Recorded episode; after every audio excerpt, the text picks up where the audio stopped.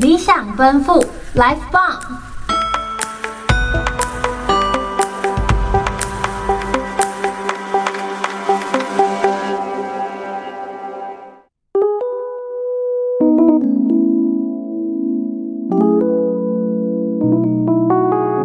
文学储物馆开馆啦！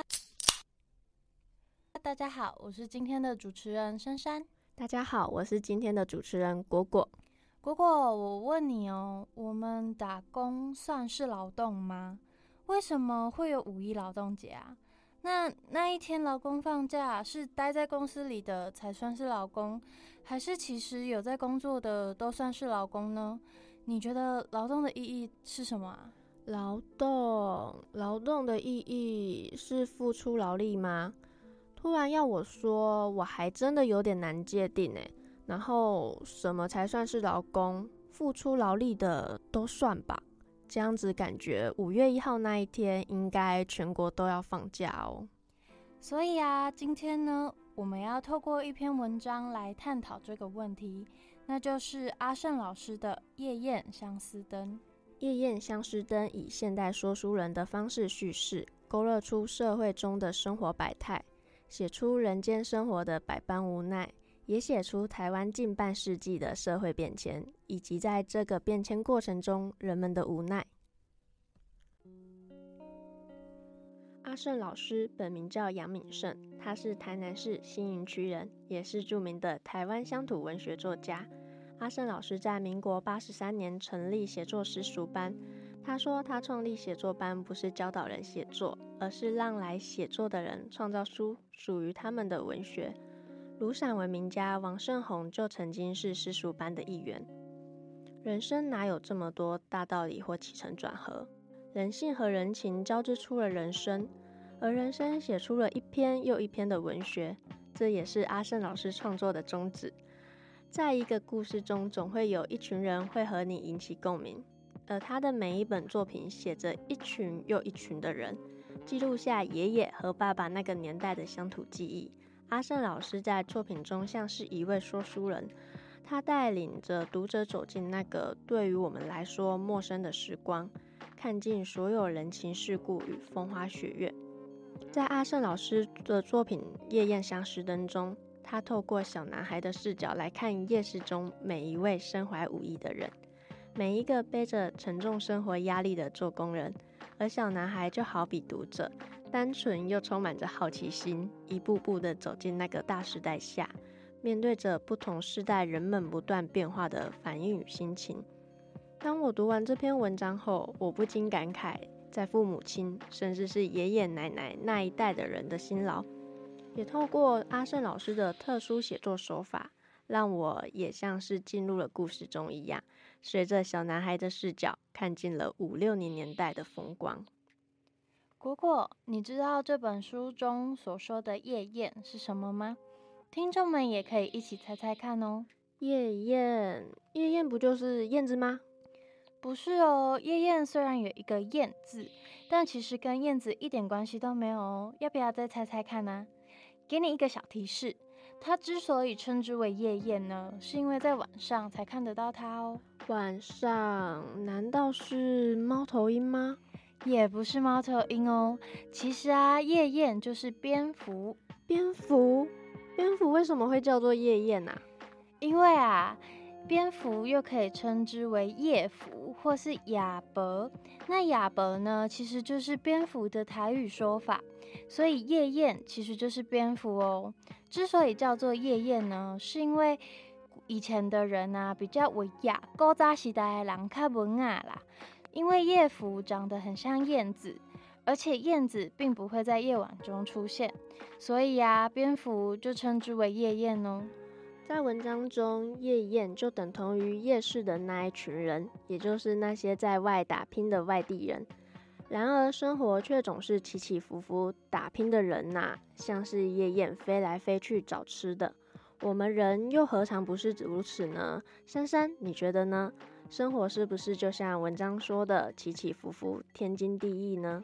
是啊，因为生活本来就是有起有落的嘛，起起伏伏就跟大海一样，潮起潮落再正常不过啊。人生本来就没有一路顺遂，更别说什么都能一帆风顺。偶尔的跌跌撞撞、起起伏伏，会有高潮，更会有低潮。但就是因为这些甘苦，才造就人生的不平凡呢、啊。每个人都是为了生存而努力生活着，这就是天经地义啊。没错，的确如你所说，就像是文章说的那一句话：“人们就这样做啊做，日光做到月亮。”这句话让我想到民间有句俗谚。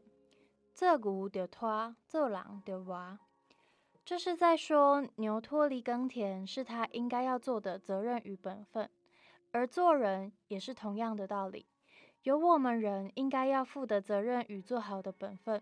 人就是要这样不断的磨练，去经历人生的劳苦与困境。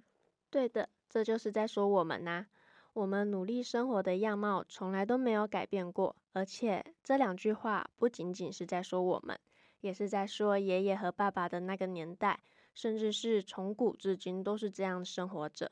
不论大大小小的行业，没有一个行业是轻松的，所有人都很辛苦的在讨生活啊！唉，真的是天时为之，时命不同啦。每个人的命运皆不同。想想现在的社会。虽然比起以前，科技是真的进步非常迅速，可是还是有很多出外打拼的外地人，还是会有夜市摆摊的人。等君等到月斜西，相思倾向火烧柴。涟漪出外为伊时，怎好愿接未转来？这句话在文章中的最后一句，却也带出了生活最真实的样貌。一早就出门的做工人。轮流值班的医疗人员、警消人员，值大夜班的便利商店店员，社会上还有好多好多的人，他们难道就没有家庭需要照顾吗？不，正是因为有家庭，所以才要这么努力生存。家中有父母亲在等他们平安回家，有小孩在等着吃饭睡觉，但没办法让他们停下手上的工作，就为了有足够的金钱去养活一个家。果果，我问你哦，你仔细想想，你已经有多久没回家了呢？我妈？我之前连假才回过家哎。不过说到出外，我真的很有感哎。自从我上来台中读书后，发现我一年回家的次数真的是手指头都数得出来啊。而且我每一次放寒假的时候，就会看行事历，什么时候要放暑假。然后在放暑假的时候，我就在想，今年寒假在几号呢？感觉台中才是我现在的家。而且啊，就算是放年假好了，譬如我们学生最长的年假就是清明年假嘛，放了有五六天之长。但其实我真正回到家有放到的假期也只有四五天而已。为什么？怎么会只有四五天？因为要扣掉最后一天搭车上来的时间呐。而且我每一次放年假就要自己扣掉一天，像这次年假虽然是三天年假，但其实我真正在家的也只有六日，最后一天就是在回来静宜的路上。所以说，我的大学生活都如此了，更不用说那些在外地工作的人，他们要回一趟家有多么的不容易。回一趟家不仅仅是时间上的问题，还有交通费用的问题。不管是搭车回去，还是自己骑车开车，总是要花钱的吧？就是因为这些原因，所以每一次年假才会在那边犹豫，我到底该不该回家？那你呢？你有跟我一样的困扰吗？你会常常回家吗？嗯，珊珊，你是外地人还是本地人呢？我是台中人啊，但是虽然我是台中人，可是我其实 并没有住家里诶。我跟你不太一样，你可能逢年过节就会期待着想要放假回家，而我虽然家跟学校都在台中，可是其实我不太常回家，可能我自己比较习惯一个人就是生活啦。逢年过节我还是会回家的，可是就是嗯，平常时间可能就大家彼此用通讯软体联络啊，或是偶尔下课真的得空了才会回去。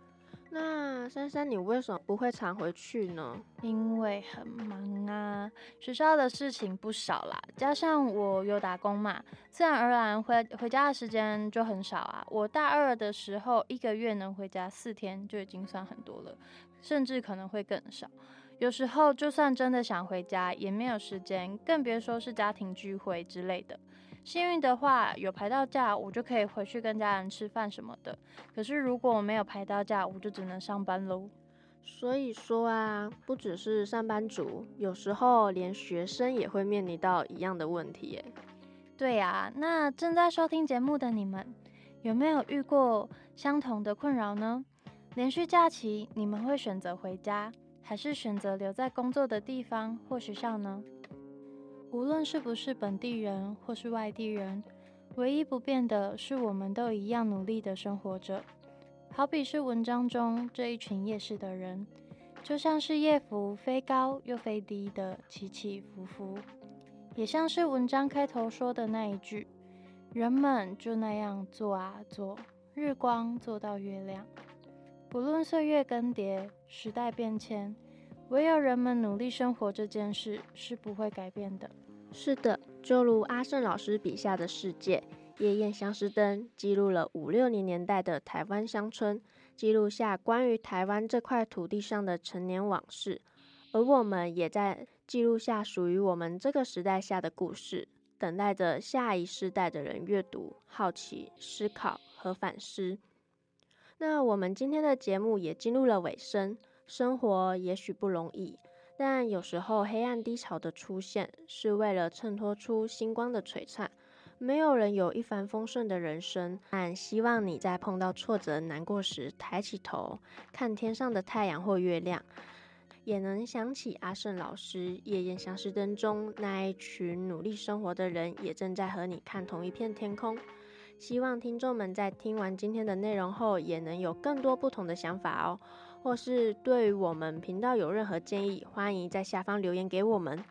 除此之外呢，对我们节目有兴趣的听众朋友，也请大家都帮我们推播、分享给自己的亲朋好友哦。理想奔赴，Life Bomb，预知文人大小事，且听文学储物罐。我是今天的主持人果果，我是今天的主持人珊珊，我们下集见，拜拜。拜拜。